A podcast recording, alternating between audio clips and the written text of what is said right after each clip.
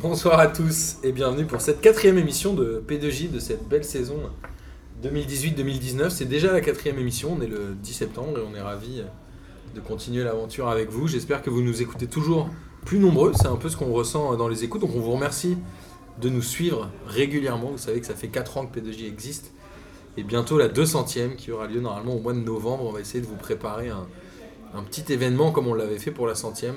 On a misé euh, sur l'équipe euh, Julien et peut-être Amine, on verra, pour organiser tout ça. Euh, reprise aussi de la Ligue des questions jeudi au comptoir Malzerbe chez Nono, donc jeudi 13 septembre. Animé par le. J'ai pas marié, j'ai plus, plus euh, le sublимissime. Ouais. Ouais, mais ça, c'est Le Le canard, Mais le canard Lucas. Ah, le canard, c'est bien. Le canard Lucas Moulox. Euh, venez nombreux, 20h30, début des hostilités, 40 questions sur le football en règle générale. Et peut-être que ce qu'on va dire dans la dans l'émission d'aujourd'hui va vous donner quelques indices, j'imagine, notamment sur le trophée de la Ligue des Nations, puisqu'aujourd'hui c'est une émission spéciale euh, matchs internationaux, et notamment Ligue des Nations. Et je suis accompagné de Miguel, qui en est à sa quasiment quatrième Je consécutive. veux pas mon record euh, depuis 3 ans, quoi. Ouais, J'en ai fait 3 en 4 semaines, alors que j'en avais fait 3 en, en 4 ans. quoi. Voilà, Miguel, Miguel qui a fait trois, trois fois plus d'émissions que Jonathan et Guilain. Que Jonathan et réunis. Ensemble. Et vous l'avez entendu, on a aussi Amine qui est là, de Voilà, retour de Marbello. De Mallorca. Il est, il est marbré aussi. euh, ça. Tu bronzes à l'huile d'olive. C'est ça. Et Oncle Phil pour un retour fracassant. Bonsoir à tous, bonjour. Et il fait semblant de. Équipe de- quand même le retour donc le film. Équipe de France, il nous faut filou, quoi. Équipe de France, il nous faut Phil. Alors, Ouais. C'est ça va ensemble. messieurs, on va démarrer euh, cette émission par une explication de la Ligue des Nations. Ah, on revient souvent, dans euh, une heure. On s'est souvent posé la question, même nous, euh, au cours des émissions de l'année dernière, à savoir comment ça marchait, comment ça se passait, etc.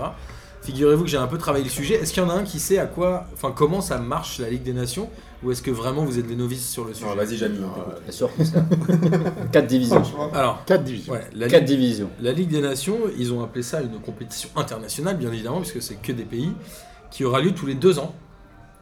Donc sur une période d'un an, l'idée c'était de remplacer les matchs Les matchs amicaux.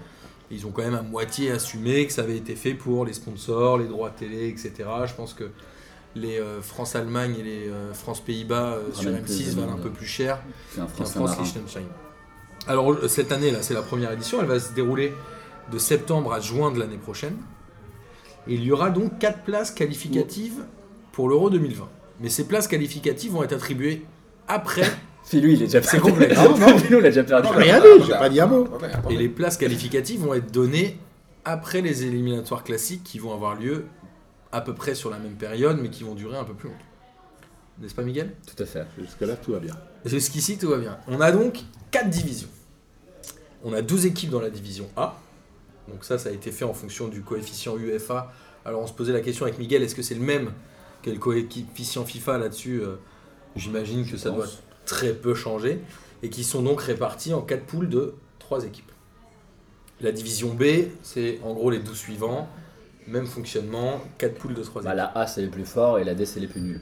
En Exactement. gros, c'est ça. Enfin, ceux qui ont le moins fort Alors, coefficient. la Oui, il y a- division- Il y a des nuls dans la, dans la A, hein. La division C, eux, ils sont 15. Et la division D, ils sont 16. Je vous passe les détails. Il y a 4 groupes de 4 dans la D. Et il y a 3 groupes de 4 dans la C, plus un groupe de 3. Bon, là-dessus, c'est du détail. euh.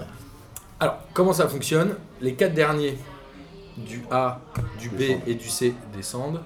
Et les 4 premiers du B, du C et du D montent. C'est-à-dire que techniquement, on va en reparler euh, tout à l'heure quand on parlera du match de l'équipe de France, mais les Pays-Bas pourraient descendre en division B. Les derniers du D, ils descendent pas. Les derniers du D ne descendent pas, comme les premiers du A ne montent pas. Parce que tu as dit ça. Évidemment. Euh. Sur la division A, il y a forcément 4 premiers, parce qu'il y a 4 groupes. Donc les 4 premiers vont s'affronter dans ce qu'ils appellent les playoffs. Donc il va y avoir une des demi-finales et une finale. J'imagine que ce sera un tirage au sort intégral, puisqu'il n'y aura pas forcément de coefficient. C'est sur euh, un lieu donné, euh, une C'est en salle. Angleterre, je crois. D'accord, Ouais, je crois que tout va se jouer à Wembley Ouais, année. je crois qu'il joue à Wembley, je crois. d'accord. Mais le data group pourra nous dire. Et- Et...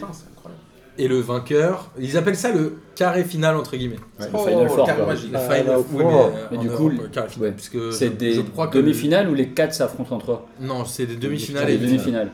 Donc il y a c'est la. France qui gagne. Exactement. C'est la règle. Et Ah, donc, on sait déjà, en fait. Bah oui, Alors, là-dessus, je vous rappelle que l'Euro 2020 va se jouer à 24 équipes. je crois que c'était plus. Non, c'est 24. Peut-être que ça va changer. hein. Non, c'est la Coupe du Monde qui change. Hmm. Donc globalement, il va y avoir des éliminatoires euh, en format classique qui vont euh, avoir lieu. Et de ces éliminatoires vont sortir 20 qualifiés. Il restera donc 4 places à attribuer. Donc tu auras une place qui va être donnée dans chaque division. Donc en gros, division Ah, A, ils vont prendre tous les pays, ils vont dire ok, qui est qualifié, qui n'est pas qualifié. Ils vont dégager tous les qualifiés, parce qu'ils seront déjà qualifiés. Ils vont prendre le deuxième du groupe A s'il n'est pas qualifié, etc. Ils vont faire un Final Four aussi, avec des demi-finales et une finale, ce qu'ils ont appelé barrage. Donc tu auras une place attribuable dans le groupe A, une place attribuable dans le groupe B, dans le groupe C et dans le groupe D. Ce qui signifie que potentiellement, même une petite ce nation, que j'allais dire. On va avoir un Peut se qualifier pour euh, peut- Ou un Portugal. Non, rien. je vais vous éviter le de, groupe A. hein. je vais vous éviter de vous nommer euh, tous les clubs du groupe D, parce que je Oui, les ai non, notés dans les groupes, c'est compliqué. Moi, je me demande un truc, c'est que les mecs qui ont inventé ça, est-ce que c'est les mêmes qui ont inventé le championnat de France de rugby des années 90 avec 80 équipes en première division Oui, Et ou ceux qui ont inventé la Coupe de la Ligue. Ouais, ouais. C'est des gens qui ne servent à rien. Et alors, voilà, du- du coup, est-ce que c'est un peu plus clair pour vous? Ouais. Non, franchement, t'as bien expliqué. Merci, ça Non, me fait Je plaisir. pensais que t'allais pas- je pensais que t'allais mal expliquer, mais t'as bien Non, expliqué. c'est bien expliqué. Mais moi, j'ai une question. Mais Ça- c'est c'est quand même. ah, Alors justement, Pourquoi on va parler de la compétition. C'est juste pourquoi en fait. Bah, c'est pas idiot de remplacer des matchs amicaux qui souvent Ouais. euh, ne servent à rien. Moi, je suis d'accord. Où tu rencontres des équipes qui sont pas de même niveau. Donc ce qu'ils ont prévu, c'est que les matchs amicaux, il y en aura toujours dans l'année, mais un peu moins. Et ils seront réservés plutôt à des nations Bah, d'autres. On l'a vu, le Pérou a joué l'Allemagne et les. Ah oui. Moi, ce que je trouvais, c'est quand même que les, les matchs amicaux ces derniers- quand même, il y avait relativement de l'homogénéité dans les niveaux. On rencontrait rarement les Féroé ou. euh, J'ai le plus grand respect pour les Féroé. hein. Ou- Enfin voilà. Moi. Mais on rencontre. c'est un autre sujet. En amical, tu les rencontrais peu, mais en Ouais, tu- oui, mais en poulet, on va ça continuer. changer. Ça, ça va pas changer. Donc, je pense que c'est réellement, comme tu le disais tout à l'heure, histoire de créer une compète supplémentaire pour dégager des droits télé. On va appeler les choses par leur nom. Ouais, mais Enfin, c'est- Ouais, c'est mais pas- ils ont- ils- En même temps, c'est pas, ils des- l'ont c'est clairement pas, c'est pas assumé. déplaisant, hein, mais Ah, Après, moi, de- quand tu entends tous les, les sélectionneurs, ils ont l'air plutôt heureux, enfin, en tout cas, euh, ceux du groupe A, ils ont l'air plutôt heureux ça de donne un jouer nouvel ce enjeu truc-là. aussi. Parce qu'ils font des matchs amicaux, tu prends la France contre l'Allemagne, contre les Pays-Bas ou d'autres choses comme ça. A priori, c'était devenu un peu compliqué de- d'organiser des matchs amicaux. Ils ont, bah, je sais pas, ils avaient l'air de dire que c'était la tannée, ça peut organiser euh, un, un match amical De pour savoir quelle terrains. équipe était disponible, où est-ce qu'on jouait, etc. Que c'était devenu compliqué et qu'au moins maintenant ils ont plus à s'embêter avec ça. Et qu'ils ont la, voilà, c'est l'UEFA qui prend le truc en charge, ils ont ce truc-là. D'ailleurs, je sais pas si euh, je sais pas si c'est un hasard, mais on rappelle que comme c'est le groupe de 3, il y a toujours un exempt. Mm.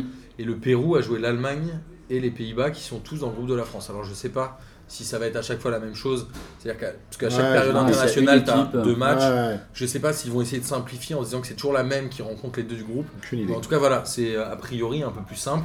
D'une, pour une équipe comme le Pérou qui se déplace en Europe, de savoir qu'elle a deux matchs à jouer contre des pays qui sont euh, souvent limitrophes, ou en tout cas de ne pas avoir à galérer, à faire beaucoup de transport et à organiser.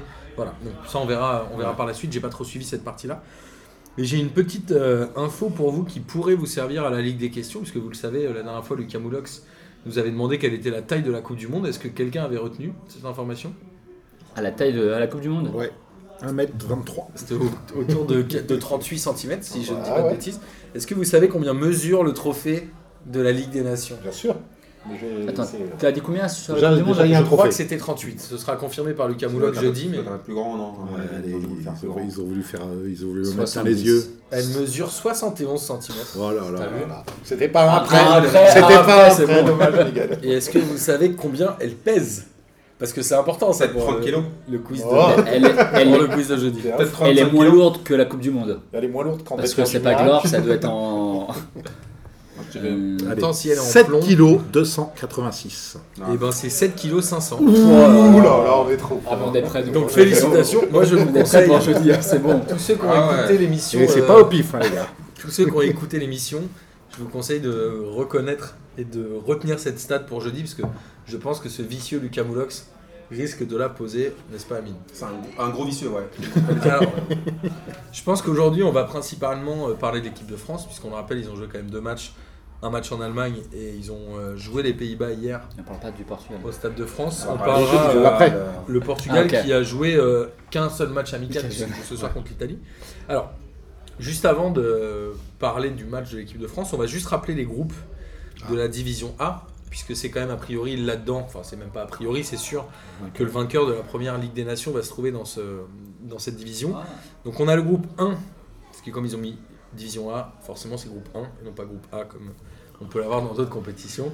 Et oui, on complexifie, on complexifie. On a le groupe 1 avec la France, l'Allemagne et les Pays-Bas, mais ça vous le saviez tous, messieurs. Tout à fait. Bien sûr. Le groupe 2 qui comprend la Suisse, l'Islande et la Belgique. Ouais, ça, c'est pas. On reparlera de S'il sort l'Islande. pas, il va avoir le seum. hein. on, Enfin, re- on reparlera de l'Islande tout à l'heure qui, euh, Qui j'ai une question pour vous. Ah. Le groupe 3 qui comporte l'Italie, la Pologne et le Portugal. Faible.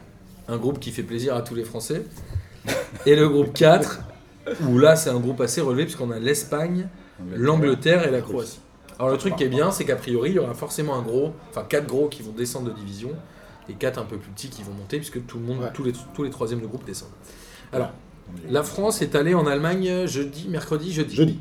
Jeudi soir, elle a fait un bon match nul 0-0. Tout à fait. Elle s'est quand même a priori fait dominer en tout cas territorialement. Aller faire match nul chez euh, le précédent vainqueur de la Coupe du Monde, ça reste Mais je croyais qu'il était moisi. là. une belle performance. Je croyais que l'Allemagne c'était moisi. Ils a- Non. euh, Avant la Coupe du Monde, ils avaient failli les battre. hein. Ouais. Les Allemands, Philou, t'as un truc à dire sur ce match? Bah, moi, je pas. Bon, c'est pas le match du siècle. Une fois de plus, on était en configuration match amical, même si. euh, Voilà, la grosse différence, quand même, par rapport au match amicaux, euh, l'autre avantage, je trouve, c'est qu'il n'y a pas 23 remplacements. Enfin, j'exagère, mais voilà, quoi. C'est au moins, c'est moins haché, on va On dire. après, le deuxième mi-temps. les- Le, fait que ça soit un match officiel, voilà. les 11 de Après, euh, le match en lui-même, c'est pas un truc qui va. La première mi-temps était, était pas top top. L'Allemagne a bien, bien dominé son sujet. Les Français avaient décidé de se, se laisser. euh, L'Allemagne a beaucoup plus de tirs et beaucoup plus de corners. Et on a, font 13 on, a Alphonse on Fire euh, venu de nulle part. Ouais, alors, Alphonse Areola qui a réalisé 6 arrêts. Et je Dont crois que c'est le parade sur la record, tête. record, euh, record sur les 10 dernières années en équipe de France, je crois. Ah ouais. De faire 6 arrêts dans un match. euh, et il a fait des arrêts euh, grande classe. Ouais. Enfin, Il celui a sur la tête, de- celui sur la tête, il est vraiment, c'est un très bel arrêt. Voilà. Après à retenir de ça, ben, on est, euh, on est costaud, on perd pas. euh, voilà, c'est pas non plus, euh, il n'y a pas des reste de enseignements. Voilà, ça, il voulait faire plaisir au, il a, il a mis les 11, euh, enfin 10 titulaires de la finale plus. Qu'il a remis contre les Pays-Bas, mais on, ouais. on en parle. Ouais, ouais. Voilà, donc bon, c'est pas. C'est pas un match euh, super kiffant, mais c'était un match pas désagréable à regarder. Sur un match de reprise, où la, la plupart des championnats ont repris, ou en tout cas les champions du monde n'avaient pas forcément tous joué, est-ce que finalement le 0-0 en Allemagne, c'est pas un bon score? Alors, moi déjà, ce que je veux dire, c'est que c'était une équipe de France fabuleuse. Il y avait euh, Didier Deschamps, je trouve qu'il ressemble à Brad Pitt. Je trouve que Areola, c'est un peu comme Buffon. Non, je dis ça parce qu'au cas où il gagne l'Euro 2020, tu sais, qu'on me dise pas que je les ai critiqués. non, non, c'était vraiment un truc de dingue, c'était magnifique. Pour parler sérieusement, c'était, faut pas non plus trop leur taper dessus, c'est un match de reprise. Ils jouent en Ils Allemagne. jouent à l'extérieur, ouais. c'est quand même pas facile, tu joues quand même l'Allemagne, ça restera toujours les, les Allemands. Ensuite, après quoi, bah, ils ont, ils ont un, peu, un, un peu de mal à digérer leur type de. Enfin, c'est logique, c'est même pas parce qu'après hier, ils ont fait plutôt un bon match. On en parlera après du Magia. Du coup, les Allemands, ils ont clairement dominé. Moi, je trouve que les Allemands ont clairement dominé. Franchement, les Français, ils visaient pas le, poids, pas le poids par rapport aux, aux Allemands. Après, Alphonse, il sort un match de ouf, incroyable. Mais attention d'Alphonse, je me souviens, un, un PSG Arsenal, il avait sorti un match de frappe à dingue comme ça. Ça fait quand même 6 mois qu'il est plutôt excellent. Oui, non, c'est vrai que ça fait plusieurs temps qu'il fait, nous fait plus ses bourdes euh, moisies euh, il y, a, il y a un an et demi. Mais euh, je, reste toujours méfiant avec lui, je suis, pas, je suis toujours euh, un peu stressé. Mais son match est juste dingue. Non, non, c'était moustique. Ah, pardon.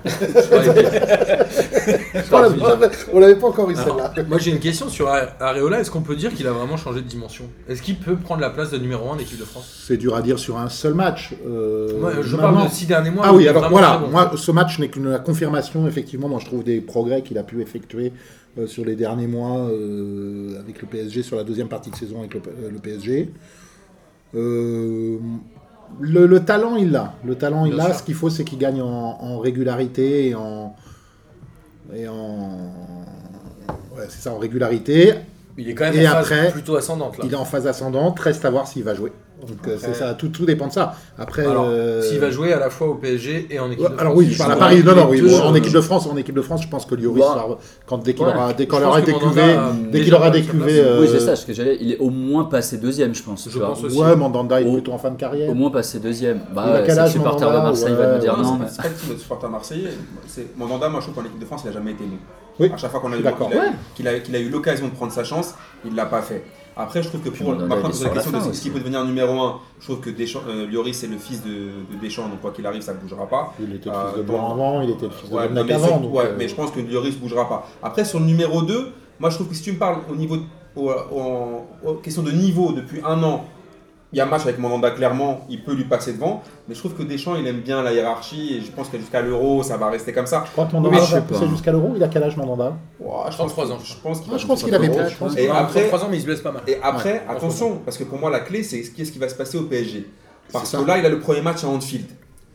J'espère pour lui qu'il se trouve pas à Anfield. On rappelle juste qu'il est forcément euh, titulaire. sur les trois premiers matchs, puisque Voilà. Buffon a Buffon fait est trois matchs de suspendu. Voilà. Et après, comment ça va se passer Est-ce qu'il va réussir à prendre la place de numéro 1 au PSG Est-ce que ça va toujours de l'alternance Ça va aussi compter. Ouais, s'il s'il Il prend prend- la ouais. place de numéro 1 au PSG, que le PSG va loin en Ligue des Champions, alors que S'il Tottenham sort, il sorti va il, vite, il- prendra pas la place de, de numéro 1 à Paris, parce que tr- enfin, très clairement, j'ai l'impression qu'il n'y a pas vraiment de numéro 1 cette année à Paris. Il va jouer avec les deux, hein, clairement. Et tu le vois dans les grands clubs aujourd'hui, ils ont plutôt tendance à faire jouer aussi la concurrence avec les gardiens de but. Donc moi j'ai l'impression C'est qu'à Barça Paris. qui avait démarré en mettant Ter Stegen Ouais, avec des champions. moi je pense qu'à Paris ça va euh, être un peu la même chose. On l'a vu déjà, la Bouffonne a fait deux matchs, euh, l'autre enchaîne avec deux aussi. Ouais, mais c'était c'est pour le préparer pour la Ligue des C'était pour Champions. Ouais, c'était pour le préparer aussi. Mais je pense que ça va continuer comme ça, un seul reste, euh, un seul reste à la saison.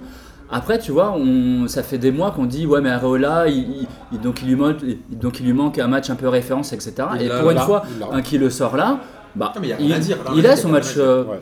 Tu vois, moi je pense Moi, je pense. ouais. Pardon, vas-y. Non, non, je t'en prie, euh, Miguel. Le, hum, ce que tu dis est juste. La question est de savoir. Moi, je suis pas persuadé qu'il va vraiment faire une rotation. Là, il fait la rotation pour le préparer. Après, je suis dubitatif sur le fait. Enfin, entre le fait. Côtoyer au quotidien un gardien comme Buffon, ça fait forcément progresser. euh, N'importe qui, euh, même, euh, même un manchot progresserait. Et au- même intellectuellement, et Ouais, même dans ouais, et la- l'approche de la compétition, dans l'approche de sa carrière, etc., etc. Après, il reste à savoir entre le fait de côtoyer Buffon qui va le faire progresser et le fait de pas jouer qui peut lui foutre un coup au moral. C'est un peu sensible, moi je trouve. Ceci dit, on l'a vu au dernier match contre Nîmes, il y a l'air d'y avoir quand même une bonne entente entre Buffon et C'est sûr, c'est sûr. Entre oui, comme ça non, au mais c'est juste le moral du mec. Comment va être le moral du mec si, excuse-moi, si, s'il joue pas? Le moral du mec, est-ce qu'il va pas être vraiment le moral dans les chaussettes et du coup ça va affecter son niveau? Ça dépend si l'équipe gagne, ça peut, ça peut tenir encore. Après, ce qui est bon pour lui, c'est que l'année dernière, Buffon a loupé beaucoup de matchs. Il n'a pas fait tous les matchs l'année dernière avec la Juve.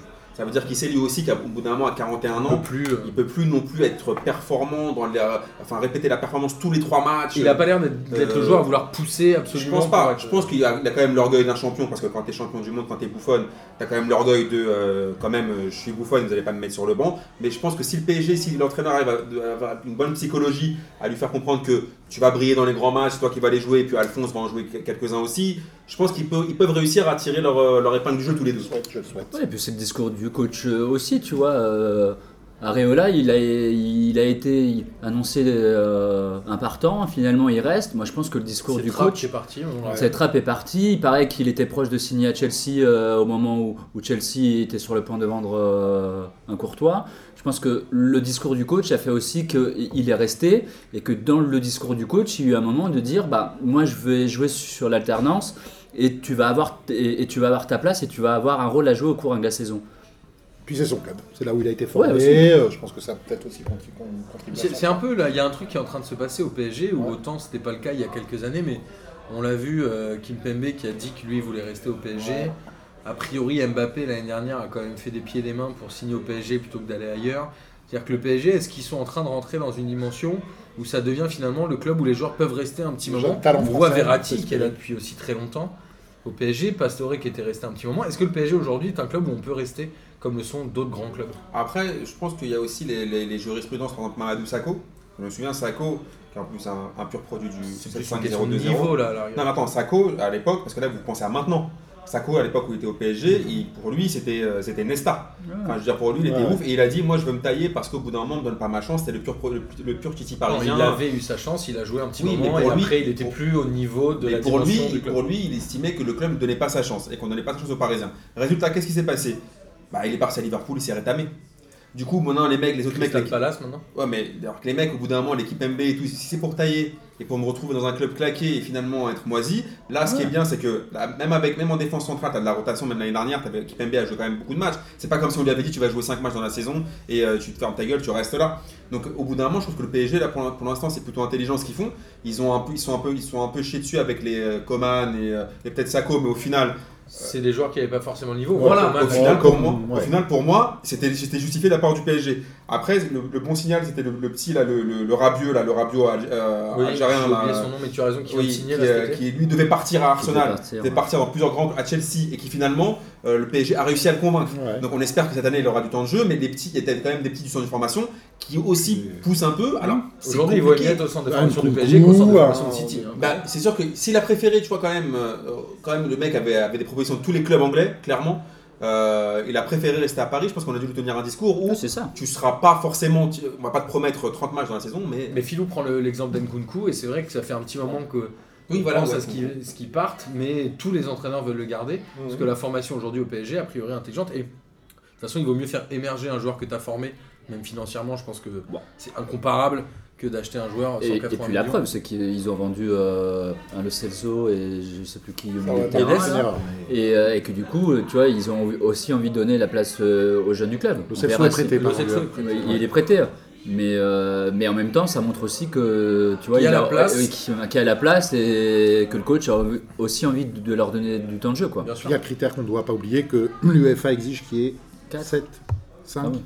Joueurs issus, de, issus du club euh, Data, liste, Data Groom. euh, Oui, mais sous, sous dans la contrat, liste ouais, contrat, tu peux en avoir 150, c'est pas gênant. ouais, ouais, non, mais sur mais la dans la liste, liste dans la liste la Ligue des de, la Champions. Ligue des Ouais, Champions, bah, à quel moment tu les fais jouer, c'est ça qui est important. ils doivent être sur. Non, mais il faut en avoir. Il faut en avoir des joueurs euh, susceptibles Bah, de sinon, pouvoir rentrer. euh, Sinon, si jamais avoir t'as 25, t'en t'as as une, 21. cascade, de blessés, il faut quand même que le mec soit Et on embrasse Abdenour qui n'est pas dans la liste de Marseille pour. c'est incroyable. Je te dis, pour moi, il a géré la meuf de Rudy Garcia. Il y a que ça. Il y a que ça comme explication. Qu'il est nul aussi, non Bah, Ubokan, il est pas nul aussi, Ubokan Ou Bochan. Ou Bochan ou quelque chose en place, il est pas nul. Alors, il est bidon. Justement, euh, donc on va quand même dire que la France a fait une bonne opération en Allemagne en faisant Oui. 0-0, puisqu'ils ont été dominés. C'était un majeur prise, mais ils ont réussi à pas prendre de but grâce à un grand Areola. Moi j'étais assez. Et un alors, grand Varane. et un très bon Varane, et en- encore meilleur contre les Pays-Bas. On rappelle un truc c'est que la liste de Didier Deschamps pour ces deux matchs internationaux est exactement la même que la Coupe du Monde, si ce n'est les deux gardiens qui étaient blessés. Au début, je me suis un peu posé la question, mais globalement, comme il y avait les festivités qui étaient prévues au Stade de France, je pense que c'est juste pour leur rendre service. Et c'est un peu de la même manière qu'il a fait son 11. Bien Parce qu'on rappelle qu'entre les deux matchs, c'est exactement le même 11 de départ.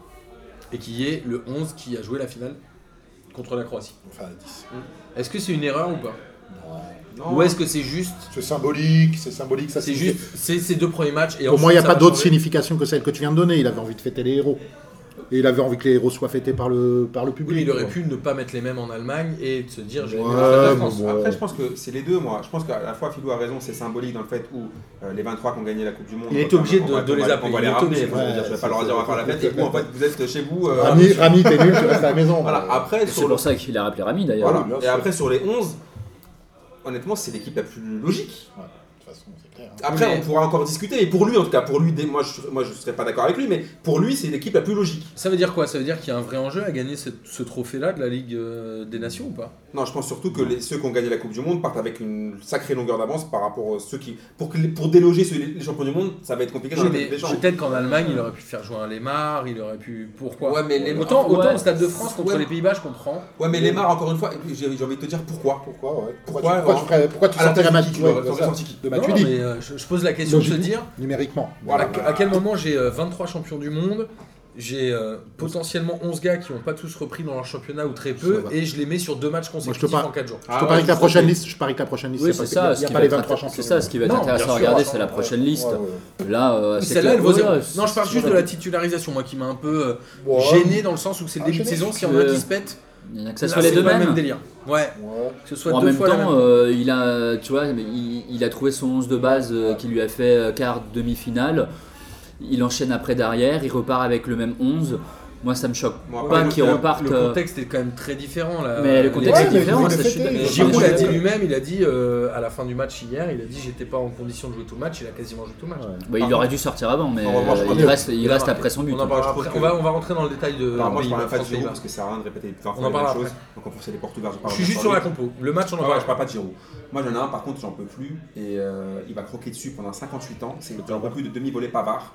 Demi-volée Pavard, depuis qu'il a mis son but, il prend le bouillon à tous les matchs, il est moisi. Mais- Donc là, il a pris bon, un, ce qu'on appelle un vrai tac à la gorge pour le coup, parce qu'il a pour une fois, c'est vrai. Contre l'Allemagne. Voilà, il a pris un vrai tac à la gorge. Mais honnêtement, je trouve que défensivement, lui, franchement, il commence à poser des Il problèmes. a signé au Bayern. hein. Ah, il a signé Non, Non, il, est toujours à Stuttgart. il a Stuttgart. pour moi. Vous êtes sûr Moi j'ai entendu ça. Ah non, hier. c'est sûr. Oui, mais attention, hier c'était Denis Balbir. Donc Non, non, vérifiez. Attends, Non, non, est. Non, non, non, mais c'est sûr ils ont fait un démenti. ils ont fait un démenti pour dire que non, non, finalement, c'est s'est trompé. Il devait aller à, est à Bayern, Stuttgart. mais il est à- toujours à Stuttgart. Non, non, c'est est à sûr, Stuttgart, Alors-. Pavard, euh, pas excellent. Est-ce que c'est pas un des mecs qui sautera sur la prochaine liste justement?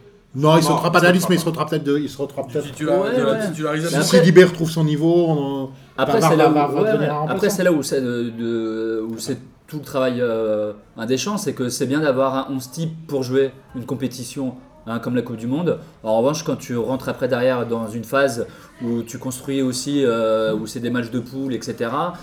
Tu peux pas construire la Pavard, il joue à droite, on sait que c'est pas son poste, il a dépanné à la Coupe du Monde, il a très bien fait à la Coupe du Monde, il joue pas, euh, à- je veux dire, il joue pas à ce poste-là euh, en mais là, club. là où je vous rejoins, c'est que je pense qu'il faudra attendre la prochaine liste Ouais, pour bien avoir sûr. une Oui, bien sûr, bien sûr. ce que sera l'équipe de ouais.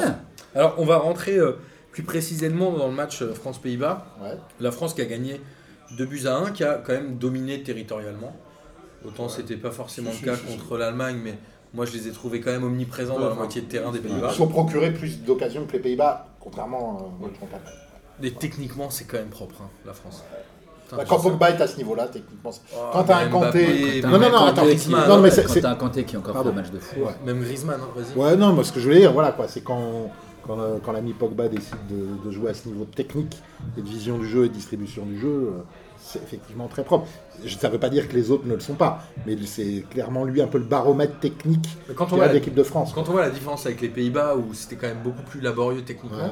franchement, ça fait plaisir quand même de voir jouer cette équipe de France avec des joueurs qui ont le niveau. Moi, là, là où je rejoins Philou, c'est que moi, tout le monde sait que j'ai jamais été un fan de Pogba. Et je trouve que le fait que euh, mon, mon- mon gars archi sûr, N'Golo Kanté, le soulage de tout ce qui est défensif, ça, le par- ça lui permet en fait de faire ce qu'il sait faire. C'est marrant que C'est-à-dire que. Kanté, ça reste relativement invisible euh, quand tu regardes vraiment. Enfin, Ah, non mais tu vois ce que je veux dire, c'est-à-dire que c'est pas impressionnant parce que C'est techniquement, pas impressionnant Ouais. parce Il y a que pas des oui, parce qu'il contrôles va- portements Ah oui, c'est sûr et certain. C'est- que c'est N'Golo Kanté, c'est. N'Golo Kanté, va pas te faire une virgule ouais. contact. Mais, par contre, le mec, tu as l'impression qu'il se dédouble. C'est- C'est incroyable. Il est sur, chaque gars. Mais c'est vrai qu'après, comme a dit Philou, Pogba, ça lui permet de, de, de- de pouvoir faire ce qu'il sait faire. Et devant, par contre, moi, j'ai toujours un problème. Devant Griezmann et Mbappé, On parlera c'est après de de plus fort. Mais Giroud, On de juste sur Kanté, quoi. Kanté, c'est juste phénoménal. Moi, ça fait deux ans, euh, certains ici peuvent euh, peut-être s'en souvenir. Quand on me demande quel joueur, si tu dois choisir un joueur pour Paris, je réponds Kanté. Ça fait deux ans que je réponds Ouais. Kanté, quoi. C'est juste le mec, il est, il est Oui, stratosphérique. son justement, et c'est euh, c'est aussi la force d'un milieu de terrain défensif, c'est d'être relativement invisible Ouais. dans le jeu et de se dire ah putain il a ramassé tellement le ballon que je l'ai même pas vu quoi. C'est-à-dire Ah, un peu comme ça. Après, je pense Alors- que le. Pardon. Si on- ouais, j'allais parler ligne par ligne, mais vas-y. Non, non, mais vas-y, après, je, je vais juste te dire, je, je trouve aussi que le titre de champion du monde, ça a, a libéré aussi des joueurs, tu vois. Bien sûr. Bien sûr. Tu vois, moi, effectivement, tu dis Griezmann, il est hier, il a fait euh, donc un gros match, c'est déjà vu à la Coupe du Monde. Tu as l'impression que, que, le, tro- enfin, que la Coupe du Monde, ça, les- ça en a libéré et d'autres euh, non. Mais tu en as certains, effectivement, euh, ma- maintenant, euh, il n'y a plus rien qui peut les arrêter quoi, en équipe Bah, de France. En équipe de France, t'as atteint l'espèce de graal où Ouais, de toute façon tu ouais, c'est pourras clair, pas faire sur leur nuage. Euh, c'est clair. Ouais.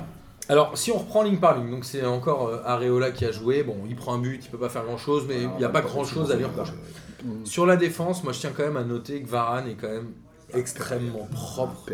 Bah, là, C'est vraiment un super Là, si défenseur. on hein, rejoint, Varane, si on Titi. rejoint Miguel, un joueur qui a pris de la confiance par rapport à la Coupe du Monde, c'est clairement lui. Ouais. Parce qu'il avait du mal en équipe de France. Souvenez-vous, avant, les matchs d'avant encore, il a fait une très belle Coupe du Monde. Sauf les matchs d'avant, c'était un peu, un peu compliqué pour lui. hein. On disait toujours que même cette fameuse théorie bidon de Tintin et Milou là, sur le fait qu'il n'y ait pas Ramos avec lui en équipe de France. Ouais. Il était un peu pas très, il était pas tendre, il était trop tendre, il était un peu en retard. Là, la Coupe du Monde, il a fait un bien de dingue. Il a en ce moment, C'est un pas trop. patron. C'est pas Ça, c'est même- du mourinisme, ça, le- de faire des comparaisons avec des chats. voilà. Et même, et, et même au, au Real Madrid, ses premiers matchs de, de la saison là, ils sont ouf.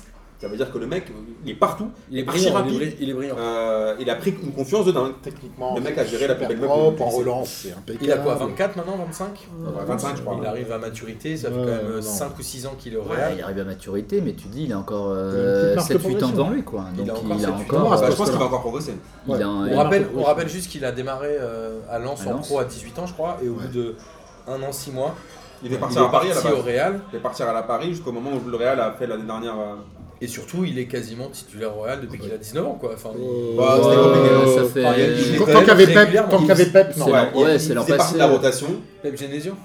on en parlera de Pep Genesio après, mais il jouait pas trop quand il y avait, quand il y avait, quand il y avait Pep. Mais à chaque fois, il a quand même fait quand même beaucoup de matchs chaque saison. Ouais, il a, les- il a souvent joué. Mais là il maintenant, n'a jamais été tricard. voilà, Ah, maintenant c'est clairement, euh, enfin la doublette euh, Ramos. euh, Umtiti, Miguel, il en parlait. Moi, j'ai j'ai peu de reproches à faire à ce joueur-là. Euh, moi, je le trouve, je trouve qu'il est parfaitement complémentaire. Ouais, moi je suis d'accord. Moi je les trouve assez complémentaires les deux. Il n'y a pas grand chose à lui redire. Franchement, moi les deux, je les trouve hyper complémentaires. C'est propre. Qui c'est que tu mettrais euh, à sa bon, place Franchement, pas, moi, moi je- je. Moi, j'ai pas de reproche à lui faire, mais j'ai pas non plus de, de trucs à mettre en avant de ce joueur-là, quoi.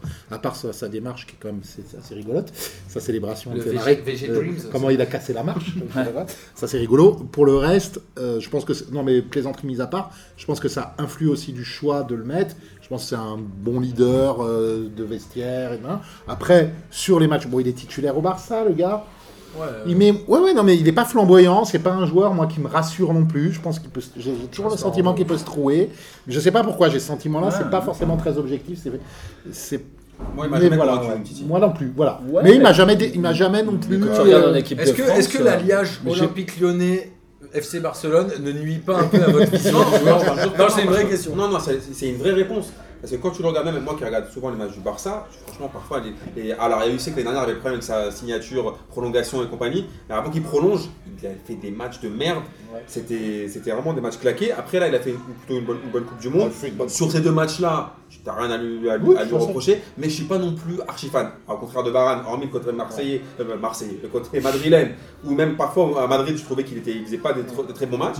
Là, je te dis, pour moi, depuis la Coupe du Monde, euh, Alors, Et puis, comme pour répondre à Miguel, je- effectivement, il n'y a pas un nom qui s'impose en disant Ouais, bon, oui, ouais. voilà. Titi, Ouais, il dégage ça, et on ouais. met un tel à la place. Il n'y en a pas. en vrai de ça, c'est une très belle charnière centrale. Oui, oui, voilà, c'est une En charnière, équipe euh, internationale. ouais, ouais, bien sûr. Et sur les côtés, Hernandez reste hyper Moi, intéressant dans sa manière de, jouer et de presser et de mettre une niaque qui peut manquer en France depuis une éternité. c'est son, gros point fort. Ouais. Alors, hormis le fait que oui, ça reste un- quand même un, un bon joueur de foot, mais c'est surtout le caractère. C'est-à-dire que le mec, euh, ça se voit que c'est un mec euh, C'est un espagnol. estampillé quoi. Atlanti- Atlético. En gros, on lâche rien du début à la fin. Et, euh, Estampillé Atlantico, c'est plus euh, Atlético. Et il est estampillé aussi euh, bon contre-attaquant. Moi, je le trouve pas mal offensivement. Il est intéressant. C'est pas, non, mais c'est pas les centres euh, géniaux. Mais euh, on se rappelle ce, ce qu'il avait fait euh, sur le dernier but euh, en finale. Euh, par exemple, et sur des, des buts, il est impliqué sur pas mal de buts à la Coupe du Monde. Sur Non, il y va, il y va. En avant-dernière passe ou Ouais, moi, des Après, il s'est imposé, rapidement en fait. Ouais, moi Ouais. j'aime bien. Il s'est imposé parce que Mendy euh, était blessé. Tu Ouais, vois. mais Ouais, mais il Mais s'est imposé. Il est meilleur que que, Mendy, hein. je trouve mais je qu'il y a une vraie même concu- meilleur ouais, moi je central, trouve qu'il y a une vraie concurrence avec Mendy. Oui. Euh, C'est beau, hein, mais c'est bien d'avoir une concurrence. euh, comme ça. Parce que Mendy, tu regardes un peu ce qu'il fait là, donc à City, depuis le début de saison, il est au top. Ouais. Tu vois, hier il rentre, euh, il, fait, il, Ouais, il fait la passe D. belle. Moi, je, il, enfin, il y a une vraie concurrence et tant mieux quoi. Je Tu vois, c'est pas la même chose à euh, droite Je quoi. pense que, Je pense que Mendy aujourd'hui est le meilleur arrière gauche pour centrer euh, au monde. Bah, Mendy, il faut, faut juste écouter ce qu'a dit Guardiola. Je trouve monde. que Guardiola a tout à fait raison. C'est-à-dire que Guardiola dit Mendy, c'est Mendy. C'est-à-dire qu'on sait très bien que Ouais, défensivement, il va falloir encore qu'on le re- que, je le que je le recadre, Ouais, mais- que je le truc. Mais offensivement, c'est juste ouf. Hernandez est plus sûr défensivement, Mendy est meilleur offensivement. Ouais, mais du coup, Faudrait- ça, te- ça t'offre des solutions différentes. en Hernandi ou euh, Mendes, il faut mettre. Moi qui j'ai trouvé, aussi, tu euh, j'ai quand même trouvé hier que euh, ceux qui ont pris le plus le bouillon c'était les deux latéraux. On rappelle que Pavard aurait mérité le rouge sur l'intervention qu'il fait sur euh, Ryan Babel euh, aux cheveux rouges quand il n'y a pas le ballon. Il va lui mettre la Ouais, semelle ouais. complètement sur le mollet. Là-dessus, il peut la prendre. Et, euh, et Hernandez fait quand même pas mal de fautes. euh, Hernandez, c'est un, c'est un pour fou. récu- C'est un fou. Ouais, Alors. Bon, après, que les latéraux prennent le bouillon, c'est un peu dans toutes les équipes. Ça, c'est les postes qui veulent ça aussi. Non, mais en Ouais, revanche, bien sûr. Et puis en revanche, ça veut se te dire qu'il y a un problème, je pense, qui est sur le côté droit. C'est-à-dire que tu enlèves Pavard, tu as. Sidibé qui est pas non plus au top, et derrière, il n'y a pas grand-chose, tu vois. C'est ça. Christophe Jallet Il n'y a pas grand-chose pour l'instant, mais peut-être Non, mais qu'il il y a pas Là, émerger. Tu vois, le- parce que la défense, euh, elle est, elle est au top aujourd'hui. Là où il y a peut-être une lacune aujourd'hui en équipe de France, c'est à droite. Et- Avec demi-volée Pavard, c'est plus possible. Frappe de bâtard là, ok, c'est. Je reviens, je reviens juste sur les centraux parce que j'ai dit une bêtise tout à l'heure. Pour moi, s'il si, s'il devient vraiment régulier et il monte en puissance, Kim Pembe peut aller chatouiller la place de, Hein. Ouais, je pense que. Il a, il a le. De, non, De- Titi.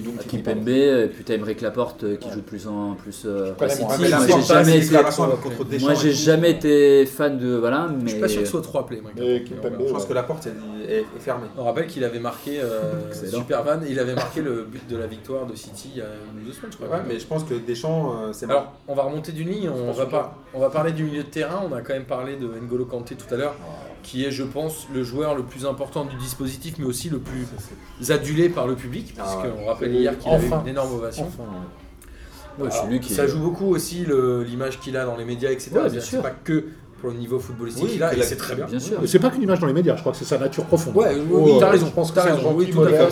C'est ce que je voulais dire, mais t'as raison. Et derrière, on a, euh, pour moi, le joueur pilier de l'équipe de France, je sais que vous allez me huer, c'est Blaise Matuidi.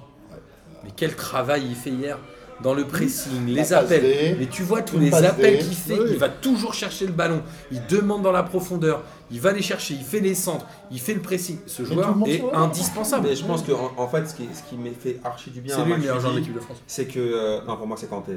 Mais après Matuidi, je trouve que ce qui lui fait du bien, c'est d'avoir la confiance du coach. C'est-à-dire que quand tu as un coach qui te kiffe à ce point et qui fait de toi un homme de J'ai base. rarement mais vu un joueur qui a battu Non, mais autant. regarde, regarde, c'est comme, si, attends, attends, attends, si, si ta meuf te trouve super beau gosse, tu vas le croire que t'es beau gosse. Tu vois ce que je veux dire? Si ta meuf elle te fait croire que t'es beau gosse, tu vas le croire. Tu vas dire, ah, franchement, ouais, je suis beau gosse. Peut-être tu vas dire, ma meuf c'est la seule qui a vu que j'étais beau gosse. Donc je veux En lui fait, faire je suis un vrai beau Voilà. Mais sauf que là, tu, voilà, Ça nous dire un truc. Ancelotti, Blanc, Emery, Deschamps. Ah, Emery, non. Quoi? Emery veut le faire partir. Non mais, non, mais- d'Edel. mais Il regarde, le- regarde son nombre de la- matchs. Regarde son la nombre de fin- matchs. à la fin, il le. Regarde son nombre de matchs. Au bout d'un moment, c'est toutes les meufs qu'il trouve beau gosse. Euh, et au bout d'un moment, oui, et, sur- et- et sur- et à la Juve aussi. À la Juve, on dit il va jamais jouer. euh, T'as vu qu'il y a au milieu à la Juve? À la Juve, il joue tous les matchs. Euh, à un moment donné, il y a, il y a quand même des, des raisons à ça. Non, mais tout le monde charrie un- euh, son moi- esthétisme qui est. Ouais, mais, mais dans l'implication, dans le niveau. Non mais moi, ah, moi, je, vais dire Je pense qu'il y a un des meilleurs ça milieux de terrain.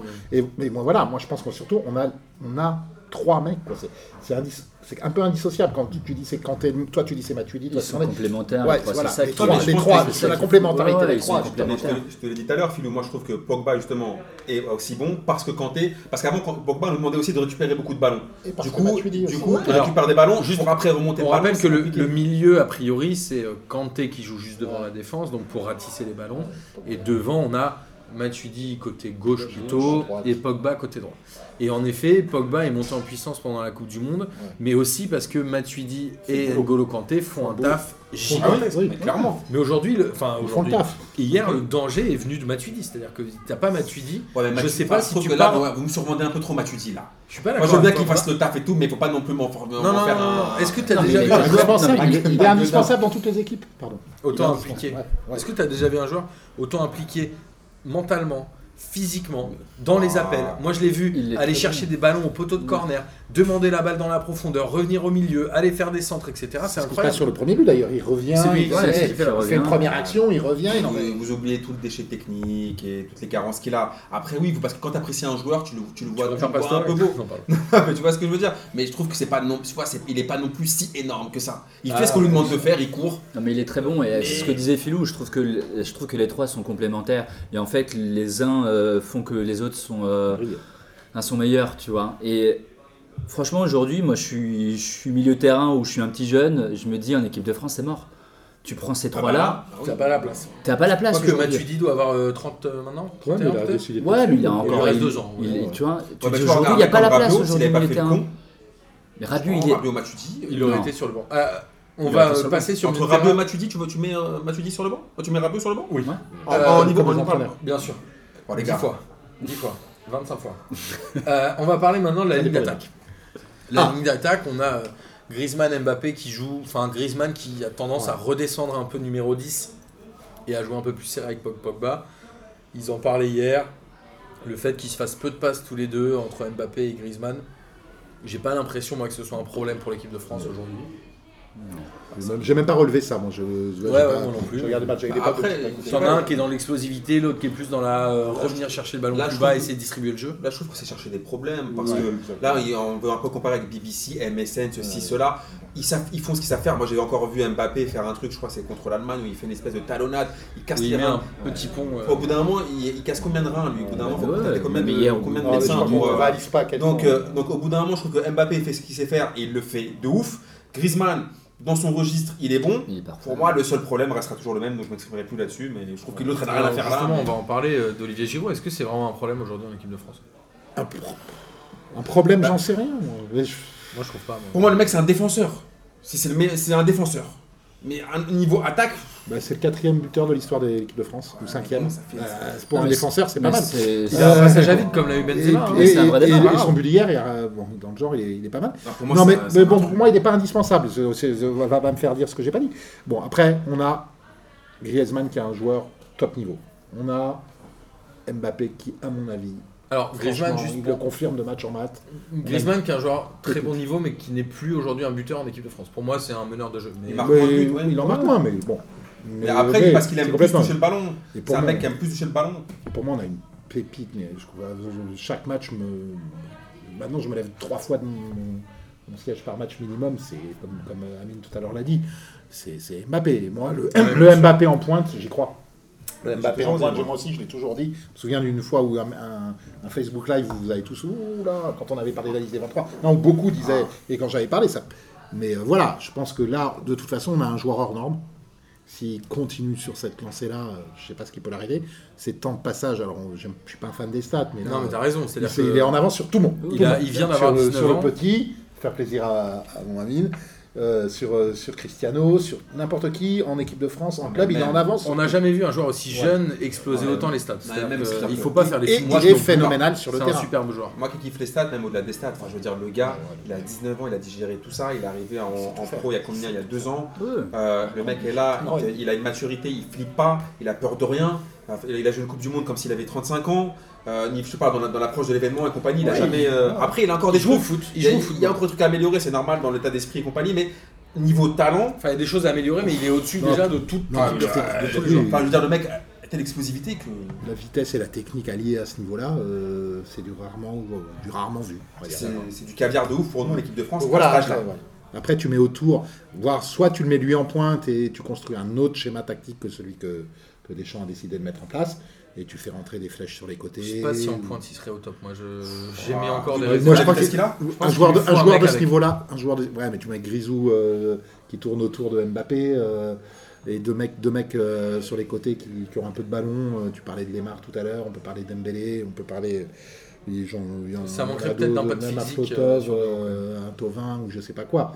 Mais euh, bon, euh, ça peut que. Enfin, ce joueur a tellement de talent de toute façon que quel que soit le schéma, quel que soit le poste où tu le fais jouer, Ça va trop vite. c'est- Ça va trop vite. voilà. Et est-ce qu'aujourd'hui, un, un entraîneur comme Deschamps peut nier l'apport d'un joueur comme Giroud pour Mbappé? C'est-à-dire, est-ce qu'il n'est pas obligé de se dire Mbappé, c'est ma pépite, je dois C'est trouver ça. le joueur qui va bien avec lui? Et est-ce que Giroud, finalement, n'est pas le joueur qui sied le mieux à Mbappé?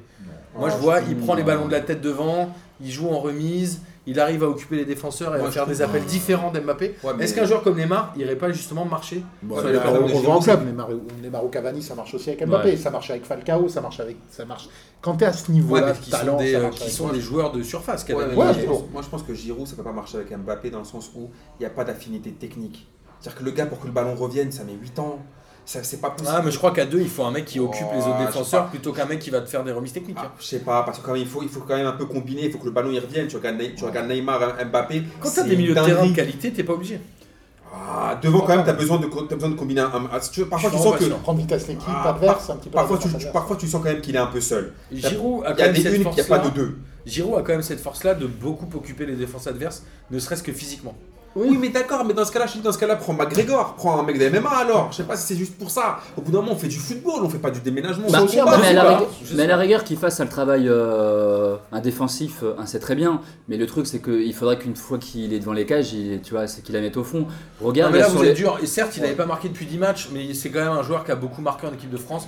Je vous rappelle que Benzema Oui, a eu le même passage faisait- à vide, que tous les joueurs l'ont eu. D'accord, mais je crois que les faisait- 10 derniers matchs sont pas un, un avant- truc à retenir de Giroud. Non, mais je dis pas le contraire, mais sauf qu'avant, il jouait, il jouait sans Mbappé et, et donc et sans Griezmann marquait. aussi, tu vois. Il marquait. Il marquait, ah oui, mais, je, mais, mais sauf qu'il faut qu'il s'habitue aujourd'hui à jouer avec Mbappé parce qu'Mbappé il va continuer Mais- à, à jouer en équipe de Est-ce France. que c'est. hein. Mais justement, est-ce longtemps. que est-ce que c'est pas la vraie en train de question- faire là De toute façon, Giroud, c'est sa dernière campagne, on va dire. De toute façon, c'est Il a quoi pareil. 29, 30 Plus, non? Je sais pas Je- exactement, mais. Ju- Est-ce que justement le fait que Giroud marque moins et pas justement le fait qu'il se mette au service des autres? Je pense pas parce que franchement, il a, regarde la Coupe du Monde, il met pas un but, il a eu là les occasions. Je pense qu'il lui manque de la lucidité, il lui manque plein de choses. Mais pour Parce moi, c'est fait beaucoup mais de pour moi, travail c'est défensif. juste, mais pour moi, c'est juste le Ouais, plafond de mais- verre. C'est-à-dire que c'est un bon mec, ok, il va te marquer Mais des buts tu- contre la Lituanie et tout ça. Mais après, des trucs aussi un peu compliqués. Non, mais- À l'Euro, il en met. À la Coupe du Monde 2014, il en met. À l'Euro 2016, il en met Mais contre quelques-uns. Ouais, mais c'était il y a longtemps, tout ça. Mais contre qui Je me souviens plus, mais si dans les matchs à élimination, C'est il en met à l'Euro, je crois. Mais la question, c'est qu'aujourd'hui, il faut lui, clairement, qu'il s'adapte à jouer avec Mbappé. Il peut pas. Euh, Moi, je crois que c'est le qu'il cas, fasse, le travail hein. défensif. Non, mais franchement, alors peut-être qu'on vient comparer après la comparable, mais tu prends un Cavani qui fait le même travail, Ouais. Un défensif Ouais, même euh, joueur. de- et donc à Paris, et qui lui est capable de, euh, de planter parce que Ah, parce là, c'est que autre une chose, fois devant les buts, il est une potentiellement- fois devant les buts, il, Cavani est meilleur footballeur que Giroud. Bien sûr, Mais c'est pour ça que je dis que Ah c'est- non mais c'est pour Ah ça que je ouais. dis que c'est pas comparable. mais- Potentiellement en parce Ligue 1, il y a plus d'espace que dans les, contre les petites sélections où ça verrouille quand même. Paris peut pas. Mais je pense qu'un joueur comme Giroud aujourd'hui sur des matchs contre des petites sélections est indispensable puisque c'est des sélections qui vont jouer très resserrées derrière et qu'il y aura Ouais, des ballons enfin, en hauteur et que tu joues avec Lema, Mbappé, Griezmann, les oui, les la tête dans les, les zéros. sauf que les dix derniers matchs, euh, pardon, mais euh, Bah, c'est les Pays-Bas, c'est l'Allemagne, c'est l'Argentine, la. Croatie, donc c'est pas des petites équipes. À mon avis, c'est un contre-exemple que tu vas donner parce que les équipes en Ligue 1, justement, c'est comparable aux petites nations, les équipes qui affrontent Paris en Ligue 1. d'accord. Elles jouent très regroupées souvent, et c'est comparable aux petites nations contre les grosses nations. En tout cas, à noter euh, quand même l'énorme solidarité qu'il y a eu sur le but de Giroud. Où Dès qu'il a marqué, tout le monde était très Oh, content. mais Et solidarité qu'il y a dans l'équipe en manière Oui, Ouais, je pense que je pense que C'est un le- groupe qui a l'air je pense que le groupe qui a gagné la Coupe du Monde, c'est un groupe plutôt soudé, que les mecs Oui, s'aiment c'est- bien, et que je pense que pour eux, enfin je veux dire, ils ne voient pas qui, qui pourrait mettre à la place de Giroud. Giroud il est un peu en galère depuis 10 matchs, les mecs marquent, ils sont contents. Ils avaient envie, ça, ça veut dire qu'ils avaient envie de le faire marquer. Bien sûr, bien sûr. Et alors, moi j'étais assez étonné, on entendait des chants en tribune. Ah, Genre, oui, euh, mais- qui ne saute pas n'est pas français. Ah oui, Deschamps truc. pas. c'est pas Ah, pas Deschamps, le Didier coach. Deschamps. Le coach Chanson, de Deschamps en tribune. Peut-être qu'ils avaient recruté des, des vrais supporters. Moi, je trouve ça fou. J'ai ou trouvé ça assez JO du hallucinant. Club Med, euh, Bah, ouais. je, pense que c'est la seule fois. Hein, Ouais, c'est assez Attends, incroyable. Mais alors, ils sont bien organisés et les irréductibles français. Oui, ils euh, ont un cop, ils ont le cop. qui a un cop il y a et euh, on a proposé pas un hors série. On espère qu'ils nous, enfin ils nous ont répondu. Hein on espère pouvoir en faire un avec eux euh, Ah, sympa. pour qu'ils nous parlent de la manière dont ils gèrent les déplacements, l'organisation des invité, Ami, ils vont te lyncher. Est-ce que vous savez de quand date la dernière défaite de l'équipe de France sur le territoire français? Deux minutes de réflexion. Sur le territoire français. Bah, c'est la finale de l'Euro. Exactement. Bravo Philou contre les Portugais. Contre Ah oui, c'est bien ça, hein, le Portugal. Et ouais, alors- c'est bien ce que je Ah, le gros coup de somme que tu viens de me mettre. C'est bien ce que je pensais. ouais. Alors justement, il y a eu euh, ce match France-Pays-Bas, il y a eu la France, mais il y a aussi eu les Pays-Bas. Moi, je voulais qu'on en parle un petit peu.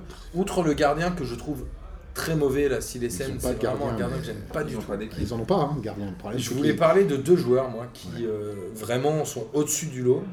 C'est euh, Van Dijk. Van Dijk. Ah, bah, Van euh, Ouais, Van Dijk, ouais. Quand il a stoppé Mbappé là. Les défenseurs. Il est quand même. Alors, ce joueur-là, moi, je le connaissais assez peu. Je sais que c'est le défenseur le, Le plus plus cher, cher. de l'histoire à Liverpool. Franchement, il m'a relativement impressionné. Il, a- il est capitaine. Il va retrouver Mbappé le 18 là. Il est impressionnant, ce joueur-là, hein, quand même.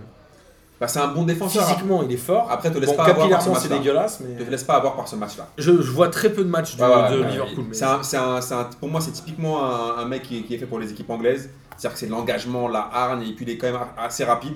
Mais après, euh, c'est pas non plus le défenseur du siècle. Non, mais mais il, a- il apporte, enfin, ce qu'il sait faire, il est au maximum. Il défend de De ses de- il est physique. Oui, c'est ce que je dis. Là, ça, par, ces qualités-là, il les a au max. Et le reste, c'est un J'ai peu pas compris compliqué. pourquoi euh, Daley Blind il jouait arrière gauche. Qu'est-ce qui se passe Mais il joue au milieu de terrain avec Non. les Manchester United, Ah non non, c'est fini. Ça fait des années qu'il joue, euh, qu'il joue à gauche. Et j'étais étonné de voir Ryan Babel. euh, Déjà, je pensais qu'il était à la retraite. Après, j'ai vu ses cheveux Bah, rouges. je pensais que Après, c'était. mais mais en fait, je pensais que le c'était. Liverpool qui a gagné Hier, j'ai champions en j'ai vu avec 83. les cheveux rouges, je me suis dit que c'était son jubilé. Parce qu'effectivement, j'étais comme toi en me disant. Le mec est très vieux, il doit avoir trois- à 35 ans, c'était son jubilé. Et en fait, il joue toujours euh, en Turquie, je crois. Je pense. Il a Ouais, fait Fenerbahçe ou je crois, un truc comme ça. Il- faut commander à Bozan. Et après, je voulais. euh, D'ailleurs, ce sera le thème de mon J'y crois, j'y crois. C'est Memphis de paille. C'est-à-dire que pour moi, Memphis de paille, aujourd'hui, est un des meilleurs milieux de terrain d'Europe depuis janvier-février. Hum, Tu t'enflammes là. De- D'Europe, peut-être, de Ligue 1. D'Europe, c'est chaud quand même. Je l'ai trouvé, Il y a moi. des- il y a des concurrents quand même. Je l'ai Europe. trouvé excellent hier. Il a été très bon au match amical contre le Pérou, c'est lui qui marque les deux buts. C'est lui qui est Hier, sur la tu le trouves remise. excellent Ah ouais, je l'ai trouvé vraiment excellent. C'est lui qui est sur la remise pour le centre euh, du Hollandais avant le but de Babel, etc. Et il n'a que 24 ans, ce bon vieux Memphis de paille. Bon, le talent, il l'a, on le sait. Ma question Ouais. c'est, Memphis de paille va signer dans un grand club et va devenir un grand joueur d'Europe? Euh, J'y crois. Hop, il peut signer dans un grand club, parce qu'il était à Manchester. Mm. Mais devenir un grand joueur, je pense pas. Je trouve que c'est un gars qui a, qui a- qui a énormément de ballons, qui a du talent, c'est clair et net. Mais euh, je trouve qu'il a pas le cerveau. Exactement ce que. Moi, je- Mais après, sur, le- sur le talent, oui, il est- mais j'y crois Hop parce que je trouve qu'il est. Moi j'ai envie d'y pas croire, j'ai envie d'y croire pour les mêmes raisons que tu viens de donner. Le talent, évidemment, il l'a. Euh, Le mec, j'ai envie de croire qu'il va se mettre un peu de plomb dans la tête euh, au sens figuré du, du terme, parce que voilà, je pense qu'il a, il a. Non, non, Bastos. non, non, mais voilà, c'est un, si, si, ça peut, alors ça sera pas, moi c'est pas le potentiel d'un Mbappé non plus, mais ça peut devenir un très bon joueur d'un bon club européen, type, euh, type gros club anglais ou allemand. Why not? Il peut, why not? Donc j'y crois. J'ai envie d'y croire. Moi, j'y crois pas. Signer dans, dans un grand club, je pense qu'il peut. Devenir un, un grand joueur, euh, je pense pas. Je pense qu'il a un, un autre problème qui est, c'est pas un joueur euh, pour- qui joue collectif, enfin, qui joue pour euh, un collectif. À Manchester, il s'est fait virer comme ça. À Lyon, on le Il voit. avait 21 ans. Ouais, il- mais ça n'empêche. euh, Enfin, il y en a d'autres à cet âge-là, euh, tu vois, qui étaient. À Lyon, c'est enfin, c'est pareil. euh, Il fait une saison, euh, enfin une demi-saison de dingue. euh, donc avec Lyon, mais quand tu regardes, euh, il joue pas pour, enfin, il joue pour lui, quoi. Donc euh, moi, je pense que aller dans un grand club, il peut, mais devenir un grand joueur, euh, ou en tout cas le grand milieu de terrain que tu annonces, non. Après, le train va repasser encore une fois. C'est à lui de. À ce moment-là, de. Moi, je vais vous dire un truc, j'y crois. Ah oui, je crois ça fait quand même 6 mois que ce joueur-là m'impressionne. Ça fait longtemps que j'avais pas vu un joueur autant impliqué et aussi fort dans le championnat de France, à l'exception de Neymar, Mbappé, si vous voulez, qui sont quand même au-dessus du lot. Ah, non. Qui sont quand même au-dessus du lot. Mais au moment où il fallait prendre, euh, prendre euh, le leadership à Lyon, il l'a fait. Je le Ah, trouve excellent depuis ce début de saison. Et je pense que c'est un très grand joueur en devenir. Et pour moi, il ira dans un très grand club Tu vois où? l'été prochain. Je pense que malheureusement, il retournera dans le championnat anglais, puisque je pense que c'est le, les seuls endroits où il y a encore, le seul endroit où il y a encore de l'oseille. Ouais. Mais, euh, mais je pense que c'est un très très grand joueur. Ouais, désolé. hein. Non, Bah, après, chacun ses kiffs. Désolé. Chacun ses kiffs. Bon, on a fait une belle revue d'effectifs de l'équipe de France et de cette fameuse euh, Ligue des Nations. Amine, tu as retenu combien de pays qualifiés pour, euh, Ok, comment? Ils sont, en fait, ils font des matchs. Après les quatre premiers, il y en a qui montent, il y en a qui Ok, descendent. c'est de la merde. Euh, alors, il est temps de parler. J'ai quand même noté quelques matchs euh, de Ligue des Nations et quelques matchs amicaux, notamment des Portugais, qui euh, pour moi étaient assez révélateurs. J'ai noté le 6-0 de la Suisse contre l'Islande. Mm. Alors, outre le fait qu'il y a eu 6 buteurs différents et que je pense que la Suisse, dans l'histoire de son football, n'a jamais mis 6 buts. Non, je dis ça pour déconner, mais le data group va me dégommer. Mais moi, j'ai une question qui est une vraie question. L'Islande a raté sa Coupe du Monde. On est d'accord Est-ce que c'est la fin Là, ils viennent de prendre. La fin de de l'imposture, 6-0. oui. Est-ce que c'est la fin de la hype Islande? Bah, bien sûr. C'est d'une imposture, l'Islande. Attends, attends, attends, attends. C'est Cette, vrai. cette escroquerie de, des, des touches et euh, de on fait des- du clapping et waouh, c'est super, ça n'a pas tenu très longtemps cette histoire-là. C'est bien, ils apportent un vent de fraîcheur, mais après, il faut arrêter Voilà. que c'était Ça a frais. marché à l'Euro. C'était frais, Voilà. bah, ça a marché contre l'Angleterre On ne savait pas trop comment les. Voilà, c'est tout. Ils ont fait un match, ils ont un match, quoi. Après, Ouais, le ouais. résultat, je- c'est pas imposture, c'est peut-être un grand mot, mais moi aussi, hein, j'ai j'ai apprécié. C'est pas du grand football. C'est voilà, j'étais agréable, c'était sympathique. c'est en plus c'est au détriment de- de- des Anglais, c'est encore Ah oui, plus c'est sympathique. toujours cool. ouais. C'est c'est toujours cool. Mais euh, voilà. Mélenchon, euh, préfère quand c'est au détriment des Allemands. Enfin, ouais, mais bon. Non, mais après, je crois qu'ils avaient leur coach, euh, qui était leur coach joueur depuis 6-7 ans, qu'ils avaient amené là où ils sont, et que là, après le mondial, ils ont changé de coach, je crois. Ouais, c'est Sigmundsson un qui a remplacé Sigmundsson. Ouais, c'est ça. Non, c'était un. Suédois avant, je crois. ah Eriksson. Et, non, mais là, ils viennent de changer de coach, donc effectivement, tu te dis, bon, ils repartent de zéro, entre guillemets, avec un nouveau coach. oh, ils ont raté leur Coupe du Monde quand même. Ouais. C'est pas ils ont raté, ils ont joué à leur vrai niveau. Oui, enfin, c'est ça. Bah, voilà. Voilà, ils vont- C'est ils déjà vont- magnifique pour un pays comme ça. Moi, Enfin, je pense que déjà, tu vois, Ils il y a sont contents, ils ont fait match nul avec euh, l'Argentine, ils sont repartis avec Ouais, un point, tu vois. Je crois qu'il y a trois, il y a, il y a trois, il y a que trois équipes à- euh, qu'il faut chercher qui vont descendre. La, la quatrième, on l'a. Grosso modo. Et derrière, c'est l'Italie-Pologne. Alors, il y a eu un partout. J'ai l'impression que dans l'histoire du football international, je pense que la Pologne a dû faire 150 milliards de fois un partout. J'ai l'impression à chaque fois que tu Ouais, vois un match de la C'est Pologne, un peu Nancy, le Nancy. euh. Non, parce que Nancy, ce serait 0-0. 0-0. Ah oui, c'est vrai, les marques des buts. Après, c'était un match bon, assez équilibré, mais un petit match de ballot. On en parlait avant l'émission où Ballot s'est fait tomber dessus par tout le monde. Ça, c'est honteux, ça. On rappelle que le sélectionneur, c'est Mancini aujourd'hui. Et que, Il n'y a Man- pas de joueur. Et que Mancini a souvent eu des problèmes avec Balotelli aussi. Oui, mais c'est une, relation un peu père-fils, genre en gros, Ouais. euh, je t'aime pas, mais quand même, je enfin, t'aime beaucoup, mais tu, tu fais des conneries. Euh, c'est lui, qui, quand même, qui le rappelle en Ouais, sélection. c'est ça. Et Mais- c'est lui qui le fait venir à City. euh, Exactement, mais bien sûr. Mais après, sur ce match qui a été honteux, c'est- pas que. Balotelli. C'est-à-dire que Balotelli, clairement, a pas fait un bon match, mais comme tous les Italiens. Et par contre, comme Bah. par hasard, comme de par hasard, le bouc émissaire, c'est lui. Mais c'est plus, c'est plus inquiétant pour le football italien en général, parce qu'ils n'ont pas de joueurs. C'est ça, c'est exactement ce que, ce que je pense, c'est que, enfin, c'est pas une surprise, le football, moi, enfin, il n'y a pas un joueur euh, qui sort du lot de cette, dans l'effectif italien à l'heure actuelle. Il y a des jeunes qui promettent, pourquoi pas, le fils Chiesa, machin, bidule. euh, je leur souhaite, je leur souhaite franchement, parce qu'on c'est bien d'avoir une, une Italie d'un bon niveau. Mais à mon avis, là, ils sont dans le creux de la vague, et il va falloir Et- un petit moment avant Ça fait un petit moment qu'ils sont dans le creux. Ouais, la ouais. Et, bah et- et puis ça pose la question de Mancini parce qu'effectivement on tombe un sur ballot, mais en même temps c'est lui qui décide donc de le faire jouer alors qu'on sait très bien qu'il a repris l'entraînement, euh, enfin qu'il qu'il a repris la compétition il y a à peine une semaine avec Nice, qu'il avait clairement pas le niveau. Ouais, on rappelle que les Italiens ont est joué la Coupe du Monde. Donc, euh, Hein? Oui mais tu vois, il, il- donc il le fait jouer et effectivement il se rend compte à la mi-temps que le mec a pas encore... Pas- il euh, que, pas. euh, que le mec a, a pas le niveau encore parce qu'en fait il vient de reprendre donc il y a une semaine donc il le sort à la mi-temps et tout le monde lui tombe dessus mais le problème c'est le coach. C'est le problème, c'est le coach qui décide de le faire jouer alors que le mec a pas, a pas le niveau encore. il a peut-être pas mieux aussi. hein. Oui, mais après ouais. ça pose aussi le problème, c'est qu'il le fait jouer C'est bah, ballon, parce qu'il n'y a pas mieux. Il dans ce cas-là, mettre c'est un ça. éclair par match, et puis c'est tout, quoi. Moi j'ai l'impression que ça fait 3-4 ans qu'on me dit en Italie il y a des pépites entre Donnarumma, le mec au milieu de terrain là, euh, qui joue au Milan AC, Marco Verratti. qui avait une, une coupe un peu chelou là. Sais, les Bernardeschi, ce genre de joueurs. Ah ouais, à chaque ça. fois on me dit ces joueurs-là ils vont exploser, ils vont exploser. J'ai l'impression que ça fait 4 ans. J'ai Insigne. l'impression que l'Italie n'arrive pas à sortir des nouveaux joueurs. Ouais, ouais, ça a l'air c'est compliqué, hein, ça a l'air très ont- compliqué. Ça fait, ça fait quand même quelques années, qui, comme a dit Philou, qu'ils s'est un peu dans le creux de la vague. Là, ils sont coulés. Là, là ils sont quoi ça C'est le meilleur football dans ont- les années 90. Ouais, mais maintenant, Ouais. dire, depuis 2006, ils ont plus d'équipe. Ouais, et puis ils ont un vrai problème avec 2000. la formation. Ouais, il y a- ils, c'est vrai, ils ont, ils ont gardé long- trop longtemps Ouais, aussi des, des joueurs. Ils ont, ils ont un vrai problème avec la formation, Ouais. c'est-à-dire qu'ils forment, ils forment, enfin, en tout cas ils forment toujours, mais ils les font plus jouer en équipe première. Ils recrutent énormément de joueurs étrangers. Donc il y a un moment, tu vois, c'était le problème que s'était posé avec les Anglais il y a quelques temps, où ils faisaient jouer que des internes, enfin que des étrangers. Donc en Angleterre, en Italie, j'ai l'impression que c'est un peu la même chose. Non, en Italie, que- quand tu regardes les matchs, il y a quand même beaucoup de joueurs italiens sur le terrain. Mais le problème, c'est que la, la- la relève, ils l'ont pas. C'est-à-dire que, alors devant, tu as quand même des mecs comme euh, Immobilier et compagnie qui, qui marquent des buts. Mais que les problèmes, c'est que quand tu les mets en, en équipe d'Italie, derrière, il y a tellement rien pour, pour marquer. Parce que l'attaquant, on reproche toujours aux attaquants. Pour marquer, il faut quand même un peu des mecs qui te la mettent bien. Ah, J'allais dire, pas, regarde la Juve, regarde Naples, il n'y a plus beaucoup de joueurs italiens qui jouent dans leur Quand 11. même. Hein. quand même. Euh, la défense italienne. Tu as, euh, Ouais, t'as encore les, t'as encore les, euh, euh. voilà. à la Juve, Mais t'as c'est les de deux seuls anciens qui sont encore dedans, tu vois.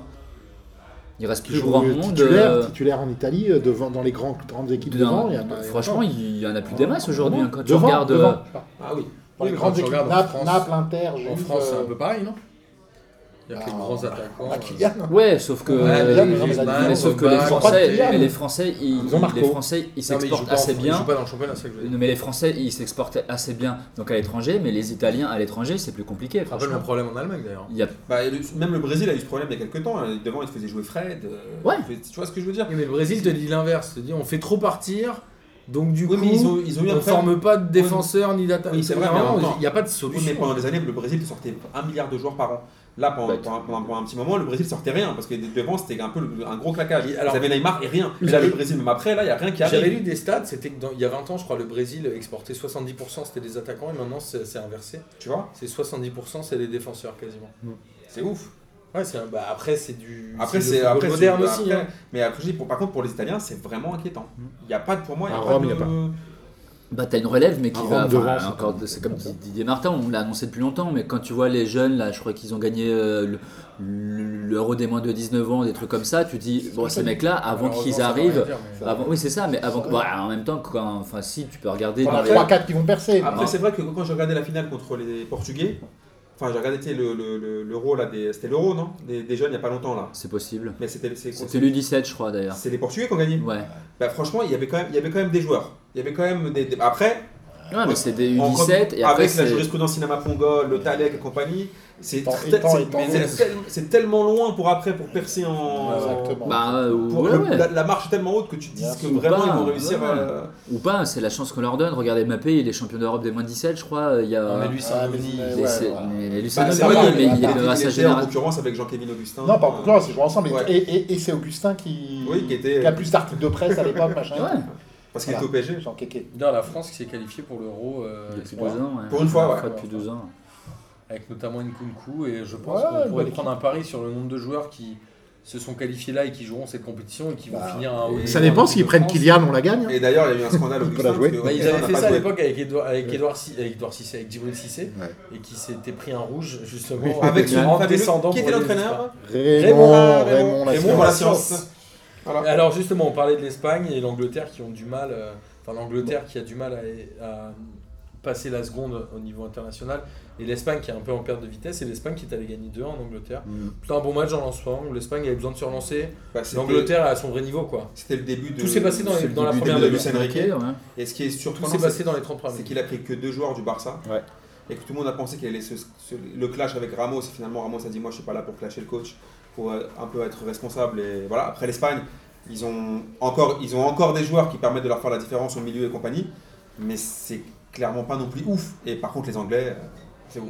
Et alors on accueille Nono. Nono, tu veux dire un, mot à nos auditeurs? Oui, bonsoir. Non, mais vends le quiz de jeudi. Ah oui, le quiz de jeudi soir, très important. Premier quiz de la saison. Où ça? C'est très Au important. mais comptoir Malzerbe. C'est quoi l'adresse? 40-20 Malzerbe, venez nombreux. Parfait. C'est important, c'est pour le chiffre. J'avais noté quelques matchs amicaux, mais comme on en arrive à une heure d'émission, euh, on va peut-être pouvoir s'arrêter, si ce n'est que Portugal-Croatie un partout. C'est un peu comme la Pologne de tout à l'heure. J'ai envie de dire que c'est un peu le score logique, puisque Quaresma n'a pas joué, donc il n'a pas pu mettre un but à la dernière minute. S'il a peut-être joué d'ailleurs. Non, non, équipe en reconstruction. Donc il a fait jouer les jeunes. euh, voilà. La Belgique qui a tapé l'Écosse C'est Pep qui plante? C'est Pep qui plante. ouais.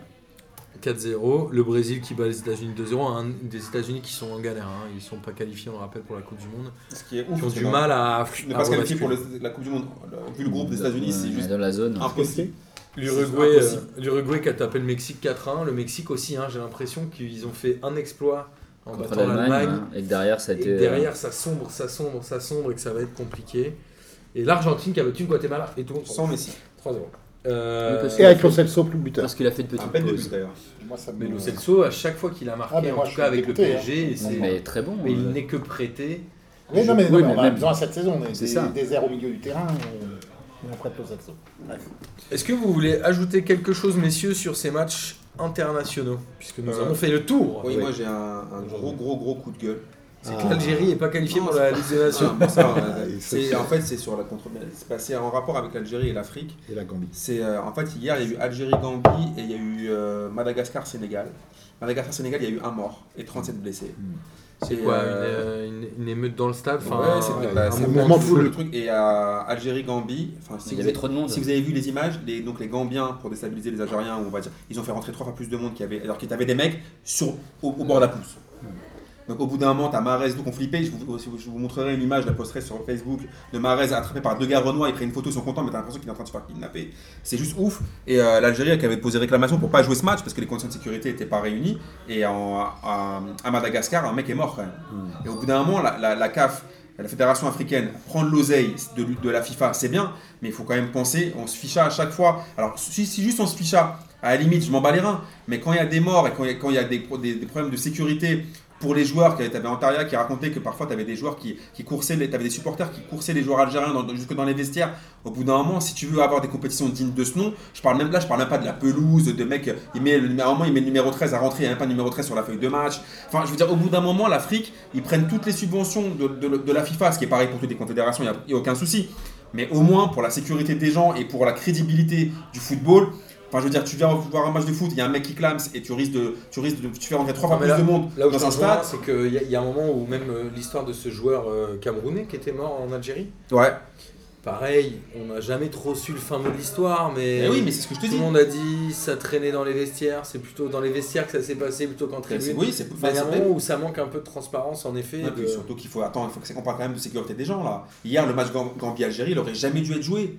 Au bout d'un moment, quand tu as, tout, t'as des, t'as des supporters qui sont sur la pelouse, à, quel moment tu peux Oui, faire un match comme ça la, la pression euh, des médias, de la presse, etc. fait pas qu'on joue ces matchs-là même s'ils doivent pas être joués. C'est là, où c'est dramatique. oui. tu sors pas des vestiaires. C'est là où c'est dramatique. Tu fais pas sortir les équipes des vestiaires tant Oui, que capable- les conditions de Oui, mais le problème, c'est que tu es capable aujourd'hui de te faire sanctionner. On l'a vu avec Non, des non, joueurs. l'arbitre, l'arbitre prend ses responsabilités, les délégués, Non, mais ça. les ça- machins, ça- le délégué, le délégué de la FIFA, de la CAF, hein. non mais non, le délégué, les conditions ne sont pas réunies, tout le monde dans le bus, et on retourne à Oui, Parce l'hôtel. qu'hier, le- hier en Algérie, le- enfin, en Mais Gambie, je le pense mec. que le, lobbying des médias est trop puissant. Non, pas. Souviens-toi les histoires. hein. Souviens-toi, le, c'était qui? C'était euh, la- le, le- ah, l'ami Kevin Springs Boateng qui avait voulu sortir après des cris de singe. Tout le monde lui a fait genre non, sors pas, sors pas. C'est a moment, c'est pas mais- normal. ouais, mais en fait, hier, que tout le monde ouais, mais- sortir. Oui, c'est vrai, mais hier, ce qui se passe, c'est que tu as les, les dirigeants algériens qui n'ont pas joué alors qu'il y a des supporters gambiens sur le terrain. Et là, on lui dit si tu, si tu joues pas, tu perds, tu perds 3-0. Bah ouais, bah attends, au bout d'un moment, c'est comment ça dis. Oui, mais pourquoi ouais. on dit ça? Parce qu'il y a une Non, attends, Parce que, les, Attends. parce que les, les- les responsabilités ne sont pas Bah prises oui, au niveau des ça, instances. oui. Attends, Au niveau quand des tu, instances. quand tu fais rentrer trois fois plus de supporters qu'il y a, qu'il y a dans le- de, de place dans le stade, c'est fait exprès, ça, c'est pour déstabiliser ah, l'équipe ce que adverse. je te dis, mais Et après, c'est pas pour- donne c'est pas- le pouvoir, C'est pas parce que c'est l'Algérie, l'Algérie. Aussi, sûrement, sûr. va faire pareil dans d'autres matchs où ils feront rentrer énormément de gens. C'est le problème de l'Afrique en général. Mais quand il y a des morts, enfin, quand il y a des morts, c'est juste- Mais c'est pas vrai qu'en Afrique, c'est juste que dans Ah. d'autres dans d'autres pays, ça se joue à d'autres niveaux. Ça se joue sur les cris de singe, ça se joue sur d'autres trucs. Oui, Ouais, mais c'est pas des morts, ça c'est affreux. On va pas cautionner, on va pas cautionner les cris de singe, C'est loin s'en pareil. faut. Mais c'est pas le, le, le- l'en- enfin, le danger n'est pas le même, on va dire. Voilà. Non, c'est franchement, c'est- sûr, franchement, avant quand on joue, on, on s'affichait, bon à la limite, on se foutait de notre gueule. Je veux bien qu'on se foute de la gueule du football africain, j'en rigolais moi le premier. Mais par contre, quand, à chaque fois, c'est de moins en moins. Après, on se demande pourquoi les joueurs restent en sélection en- avec leur club et ils ça. pas jouer euh, avec leur sélection. c'est- ce que j'allais dire, c'est-à-dire que avec tout ça, tu vois, tu as plein de joueurs qu'au final ils ont plus envie de, de- donc, de- de jouer avec la sélection parce qu'ils ont plus envie, hein, c'est dangereux, etc.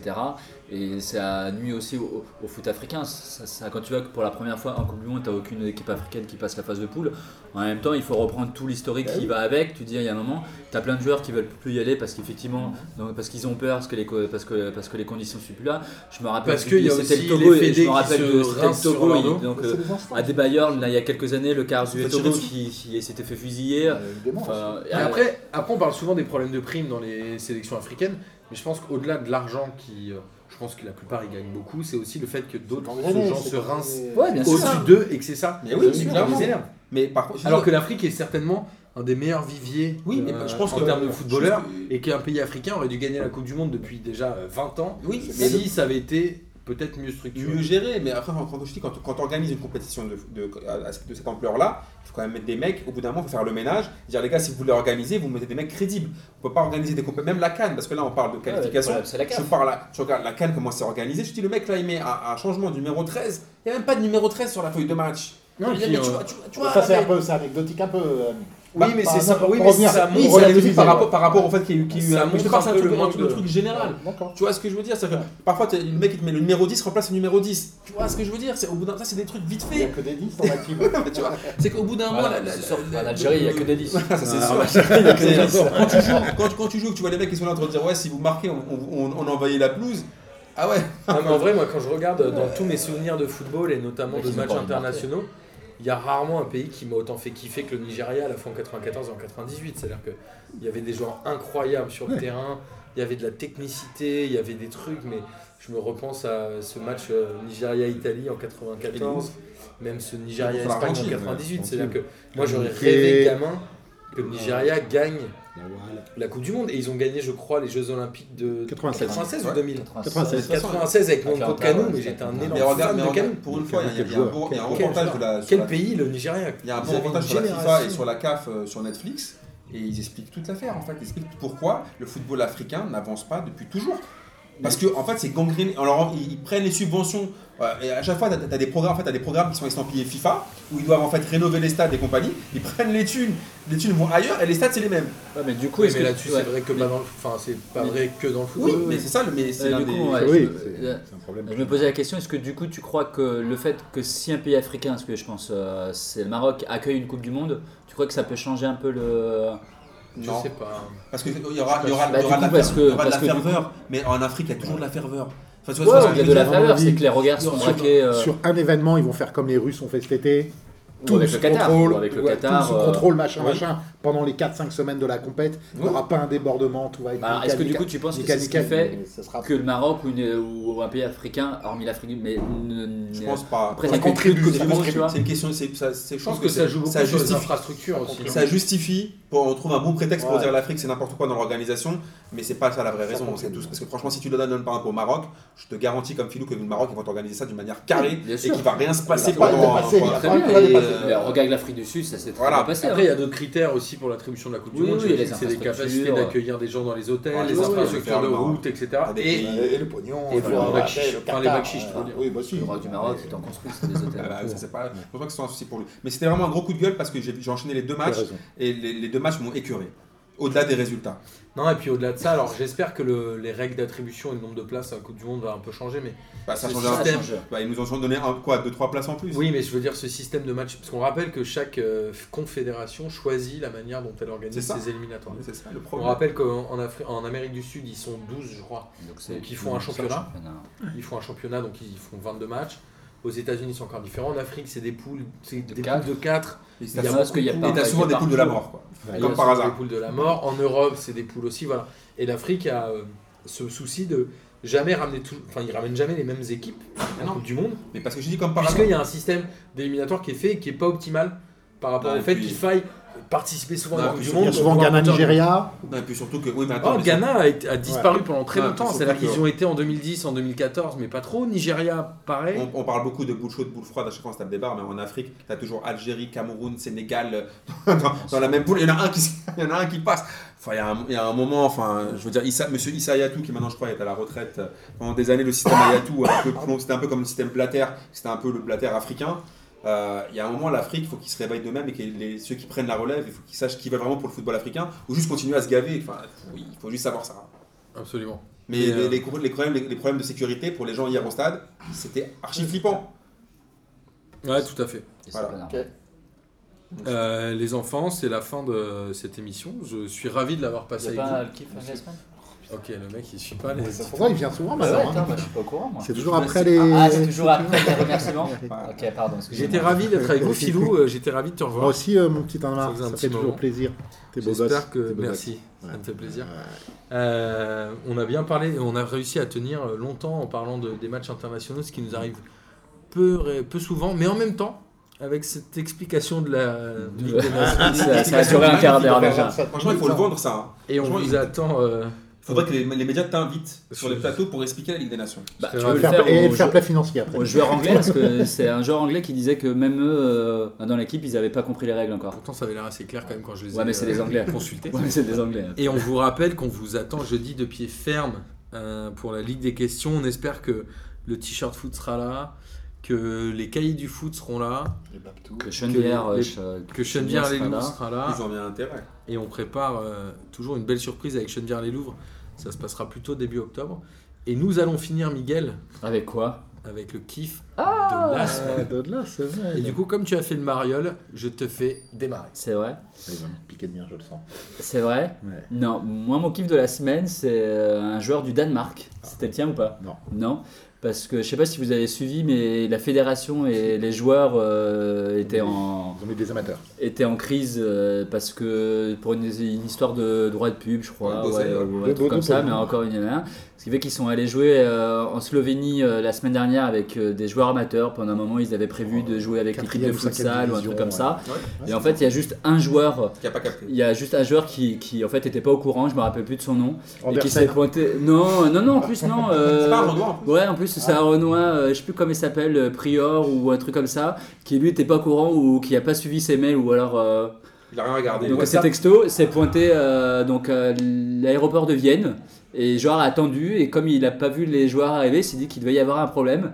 Et en fait, c'était le, joueur, c'était le seul joueur qui, qui en fait a attendu et qui n'était pas au courant que bah, tous les autres faisaient grève. Donc au final, il a fait demi-tour et, il est rentré chez lui euh, Il voulait comme pas un con. être un casseur de grève. Ouais, il était pas au courant. Il était pas au courant en fait, le mec. Il était pas au courant surtout. Et ça m'a fait rire. Moi, mon kiff, on en a un peu parlé tout à l'heure, mais je vais remettre le- l'accent dessus. Ça sera peut-être la dernière fois, mais c'est notre ami euh, N'Golo Kanté. Et la manière dont il a été mis en avant, et par le public, et par ses partenaires hier dans la célébration. Franchement, euh, un petit bonhomme, mais un grand monsieur. Chapeau à lui, et chapeau à- au public et à ses partenaires de, lui avoir rendu cet hommage. euh, Franchement, bien mérité. Pas très original, mais j'avais envie de le Un dire. petit bonhomme et un grand monsieur, c'est magnifique cette phrase. Attends. Alors moi j'ai deux kiffs de la semaine bien sûr. Le premier, rejoint celui de Philou, c'est que pour une fois, la fédération a ramené donc un, un rappeur qui avait fait la chanson a ramené la coupe à la maison. Et je trouve que quand j'ai regardé les célébrations, Quoi, VG. Dream, c'est ça? Ouais, franchement, ça l'a, ça l'a fait. Ouais. Je veux dire, c'est que quand ils ont fait le tour d'honneur et qu'à chaque fois, donc, il, a, il a chanté le couplet sur chacun des joueurs, Matuidi a dansé, Dembélé a dansé. Enfin, je veux dire, c'était, frais. Même l'entrée des joueurs. Ouais, franchement, j'ai trouvé ça frais et ça a fait plaisir de voir en fait, voilà, on est champion du monde, c'est la fête. Il y a eu le problème avec euh, la, la fête sur les champs où les joueurs étaient aussi frustrés parce que ça a duré 3 minutes 30. Du coup. Euh, On parle du, du moment où ils sont descendus en car, on parle pas Voilà, oui, oui, non, on parle pas Ouais, d'hier. Benalla, étaient- Benalla a descendu. Ouais, voilà, Benalla a ramené la coupe. il Non, il s'occupait des valises. Voilà, et du coup, tout le monde était un peu frustré. Et On l'embrasse, supporters- pas qui nous est. Non, je déconne. Ah, moi, j'embrasse pas par contre. Oh putain, oh putain. c'est C'est encore moins son boss. hein. On va avoir des problèmes, euh, je, trouve que autant, je trouve que autant la fédération avait merdé, peut-être pour des raisons de sécurité, la célébration le- de la Coupe du Monde, autant hier, De raison de journal de 20h où il fallait que. Oui. il y a pour plein de raisons, et je trouve qu'hier, ils ont, ils ont commis avec le public, et pour une fois, le public du Stade de France, comme tu as dit tout à l'heure, Ouais, ça s'est bien passé. Donc c'était un kiff. Et le deuxième, c'était un, petit- un kiff un peu, un peu marrant. J'ai vu que Maradona, On devrait supprimer Euh, les deux oui. Maradona donc, euh, va entraîner au Mexique euh, en D2. Donc pour ceux qui connaissent un peu le Mexique et les cartels, donc Maradona va à Sinaloa. Si vous connaissez le cartel de Sinaloa, Ah oui, c'est assez Euh, J'ai j'ai un truc dans le nez là qui je sais pas ce qui va se passer, mais je pense Bah, que il la, faut regarder Narco. la prochaine saison de Narcos sera sur Maradona à Sinaloa. Mais je pense qu'il va vraiment se passer des délires à Sinaloa là, parce que ils- je sais pas ce qui. L'idée est juste ouf. Tu ramènes Maradona au cartel de Sinaloa. Il a fait l'essentiel de sa carrière à Bah, Naples. il, a, il a fait une pub pour l'Olympique de Marseille, j'ai pas compris. Non mais là, Et- non mais là, je crois qu'on pas Il a fait l'essentiel de sa carrière à Naples. c'est la suite Mais justement, mais là, enfin pour ceux qui connaissent un peu le, narcotrafic en Amérique du Sud, tu ramènes Maradona à Sinaloa. Du producteur au consommateur, j'ai envie de dire. J'attends de voir, ça m'a fait Je marrer. suis- je suis sûr que le Direct. président du club doit, euh, être le. Bah, évidemment, vu que t'es t'es- t'es- t'es le, t'es le club de site, c'est juste ouf. Et je pense que là, à mon avis, j'ai un peu peur pour les, pour les narines de Maradona. Ah, je pense qu'il va pas nous faire une, un circuit une overdose Non, sur non. le. Moi, au début, je crois que c'était une blague. Hein. Il est, Moi, il je crois payé une comment du coup Il est payé comment Bah, Ah, moi, voilà, au début, quand j'ai vu l'annonce, genre ouais, ma- ma- Maradona donc, euh, arrive à Sinaloa, j'ai fait ah, en fait, c'est une blague pour lancer Narcos. c'était Voilà, logographie. et après, je le vois. Et là, après, je le vois, il signe, il serre la main, je dis, mais donc en fait, c'est vrai. Non, mais c'est logographie. C'est- ouais, c'est ça. Donc ça m'a fait marrer. Moi, je vais faire un kiff de la semaine qui n'a rien à voir avec le foot. euh, Ah. Je vais faire un gros bisou à Aurélien qui s'est marié le week-end dernier. Aurélien qui, est- qui a participé euh, à P2J il y a très longtemps et qui a sorti la pire punchline de l'histoire de P2J. Je vous invite à la réécouter. On, C'est a pas dit- vite ça Ça, c'est pas cool pour toi. Non. hein. Pas- elle a dit la pire. on parlait d'un match en disant euh, ça a été dur pour euh, je sais plus qui. Il a dit et c'est comme ma. Donc voilà. Ah, Euh, Aurélien. franchement, je lui laisse. Ouais, moi aussi. Il l'a osé, il l'a osé, juste pour ça, voilà. Je lui fais un gros bisou à Laura et à lui. Et, euh, Donc tout le monde se marie là en fait. bah, un peu. Donc bravo lui, bravo, enfants, bravo, il y a des nouveau-nés. Bravo aux heureux papas aussi. Exactement. Ouais, tout le monde. Et on Ouais, fait ouais. un gros bisou à Michel. Michel, Michel, ouais. ouais. Michel Chal Michel, Bravo à. Michel Patoche. euh, bravo à tous ceux qui ont leur bac. Ouais. Miguel, tu reviens encore la semaine prochaine du coup? Bah, c'est toi qui le dis. leur Hein. bac? Bah, je sais pas, parce qu'on fait les Ah, t'as eu le bac pas longtemps Ma, ma nièce a eu son On bac. Ma nièce a eu son bac. Voilà. C'est gentil pour elle. Ouais, Voilà. Bah, écoute. Attends, attends, il y a notre stagiaire, euh, le vrai stagiaire là. Mais il a toujours là. pas le bac. Quand est-ce qu'il va nous donner son mémoire là Parce qu'on veut noter nous. Couder est revenu. euh, Il est la revenu semaine la semaine dernière, mais il est il était revenu la perdu. semaine dernière. Le Il mec perdu. Ses savait lunettes. rien des transferts. Ouais, ouais, il Il était perdu le lunettes, c'est ça Non, mais c'était un scandale. Il Il a perdu- ses sa lunettes de carte. soleil, c'est ça Il a perdu ses Il a lunettes perdu, et il pensait ouais. que Zlatan était encore au PSG. J'en pouvais plus. Ouais. En tout cas, voilà, c'est- on l'embrasse, ce bon vieux Kader, il revient quand il veut, bien sûr, et on va euh, relire son stage, et peut-être même qu'on va le diffuser sur le réseau. Là Ah, Et on peut demander aux gens de voter, de mettre une note Ouais, mais faut lui mettre 20 à Kader, il est parfait. Bah non, on demandera aux gens. Les gens. Messieurs, Salut. à la semaine prochaine pour Merci, ceux qui Martin. seront là, à la semaine prochaine pour vous qui nous écoutez, puisqu'on sait que vous nous écoutez. on Et à jeudi, à la Ligue des questions. Et à jeudi à la Ligue des questions, dites au revoir. Ciao les fraîcheurs. Wow. Salut Salut